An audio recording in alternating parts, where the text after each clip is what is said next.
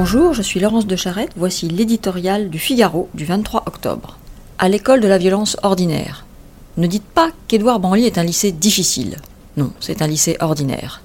Cet établissement, dans lequel une enseignante a été braquée par l'un de ses élèves avec une arme, qui se révélera par chance factice, affiche même un bon 95% de réussite au bac et un grand dynamisme selon ses représentants.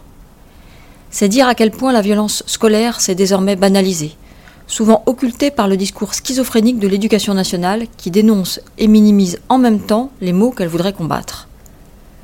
On aurait tort d'imputer au seul téléphone portable, ou bien aux réseaux sociaux, même s'il n'est nullement question d'en louer l'usage à l'école, la responsabilité de cette énième et inacceptable agression. Au pire, l'un et l'autre ont encouragé cette violence, glorifiée aux yeux de leur auteur par sa diffusion sur le web. Au mieux, ils l'ont portée aux yeux du monde, et notamment de tous ceux qui se refusent à partager le terrible constat d'une déliquescence généralisée de l'autorité à l'école.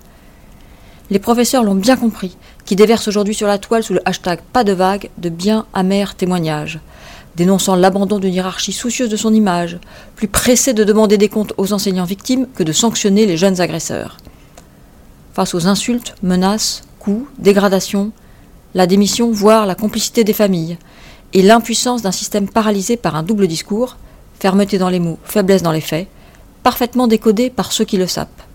Mais comment l'école gardienne du verbe et de la transmission pourrait-elle combattre ce qu'elle n'ose pas nommer?